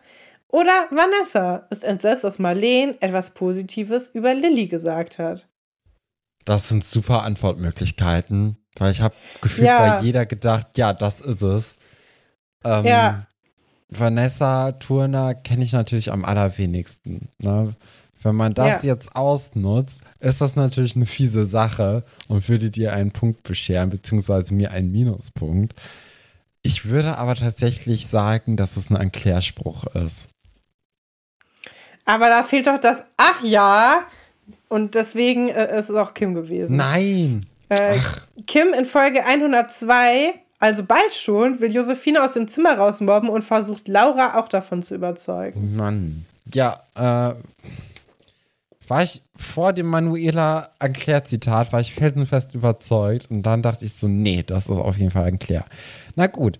Ach ja. Das nächste Zitat lautet folgendermaßen: Regeln, Diktate, Formeln und Daten, Fakten, alles wissen, alles machen. Wie ein Riesenspeicher, den man füttern muss. Doch was muss und muss und irgendwann ist doch dann Schluss. Hat es gesagt, ah, Julian, in einer Sonderausgabe ist der Titelsong leicht abgeändert. Ira, für einen Hardcore-Julian-Fan, kann sie das Lied aber schlecht. Buddy, er ist eben doch ein versteckter Julian-Fan. Elisabeth, Josephine und Sebastian covern das Lied als Alberts Urenkel, um Buddy, Oliver und Tine zu verabschieden. Herr Dr. Wolfert singt es in seiner sentimentalen Mimik. Ja, Herr Dr. Wolfert ist es gewesen. Herr Dr. Stolberg gibt für seine Schüler wirklich alles und ist für jeden Spaß zu haben. Ähm, Nochmal, Herr Dr. Stolberg gibt für Herrn Schulrat Edel wirklich alles, um das Schloss Einstein im besten Licht darstellen zu lassen. Ja, das. Ähm, oder es ist die neue Titelmelodie. Oder es ist die neue Titelmelodie von Schloss Einstein Erfurt. Ja, das ist ja total, also das ist ja gemein mit Erfurt, das kann ja keiner wissen. Ich würde sagen, Herr Dr. Stolberg bei Schulrat Edel. Aber es ist verdächtig, dass Herr Dr. Stolberg zweimal vorkommt. Aber ich nehme Es ihn ist trotzdem. sehr verdächtig, ja. Es ist aber äh, die erste Version von Herrn Dr. Stolberg. Nein! Und tatsächlich Oh, da- ist es ganz gut, dass wir das heute gemacht haben, denn ich glaube, das ist schon in zwei Folgen der Fall, dass äh, Herr Dr. Stolberg diesen Song zum Besten gibt. Kannst du das nicht, können wir nicht die zwei halben Punkte, die ich ja jetzt im Grunde gehabt hätte, Ja, hättest du nicht, ne? Also, du hast ja zweimal die, die falsche Antwort gegeben und das habe ich hier auch so markiert. Äh, sieht insgesamt gar nicht mehr so gut aus, gar nicht mehr so rosig. hm, Also, Ja, du hast okay. jetzt nur noch plus Ähm. einen Punkt. na gut. Und wie viel hast du? Ich habe. ähm, ja, ich habe äh, minus zwei Punkte. Momentan. Okay. Na gut. Ähm, ich habe jetzt noch einen kleinen Dialog. Und zwar Person 1. Treffen wir uns um 17 Uhr in meinem Zimmer. Hier kommt ein, ähm, ein Emoji, ein Zwinker-Emoji. Von, von Linus, denke ich, äh, hinzugefügt. Ähm, Person 2. Mir ist lieber, wir treffen uns bei Giovanni. Person 1. Och nö, da sind so viele Leute. Ich sorge auch dafür, dass wir bei mir ungestört sind. Person 2. Nein, entweder bei Giovanni oder gar nicht. A. Waren das Anna und Philipp? Beziehungskrise. B. Elisabeth und Sebastian? Beziehungskrise. Katharina und Buddy? Beziehungskrise. Oder Emily und Romeo? Beziehungskrise. Also, ich kann bei Philipp und bei Sebastian dieses Nö hören. Ja. Es ist schwierig. Ich hätte mir aber auch gut vorstellen können, dass das so ein klassischer. Obwohl, also Buddy und Katharina würde ich ausschließen, komplett. Weil Buddy kein Nö-Sager ist. Nee, weil die auch nie alleine irgendwie was machen. Also, das ist ja ein Grund, warum diese Beziehung für nichts gut war, dass sie sich ja auch nicht getroffen haben und nichts miteinander getan haben. Ja, das ist schlecht für eine Beziehung, Ja. ne? wenn man nichts miteinander zu tun hat und sich nicht mag. Ja, Ja, äh, es gab Anzeichen, warum sie auseinandergegangen ist. Naja, ähm, tatsächlich würde ich jetzt aus dem Bauch heraus Philipp sagen. Ja, und damit liegst du haarscharf daneben. Es waren nämlich Sebastian und Elisabeth in Folge 165. Die sind hier noch gar nicht zusammen. Aber dort streiten sie sich, weil Elisabeth und Thekla beide auf Sebastian stehen. Und äh, Sebastian auf keinen der beiden mehr Bock hat. Okay. Ah, schade. Schade, schade, schade. Die große. K und ich liebe ja Thekla Singer. Die ist immer für, für gute Geschichten Ja. da. Gothic-Phase, totes Pferd, krankes Pferd. Herr Wolfert weicht auf, auch immer Highlights. Und auch, ähm, ja, Aber hier merkst du, Katrin, wie ne? ich fast auch hier die richtige Antwort genommen habe und nicht, Ja, nicht versuche, einen halben Punkt mir hier rauszuschlagen, weil ich merke, dass ich daneben. geschlagen bin. Mhm. Ja, da kenne ich aber auch ganz andere Sachen von dir. das war's von mir. War's das bei dir auch? Das war ja. es auch auf meiner Seite. Gut, dann beschließen wir das Ganze hier ähm, mit äh, dem schönen Spruch, alles wird gut, also macht euch keine Sorgen, denn wir sind die Kings von morgen und hören uns nächste Woche wieder. Genau an dieser Stelle. Tschüss.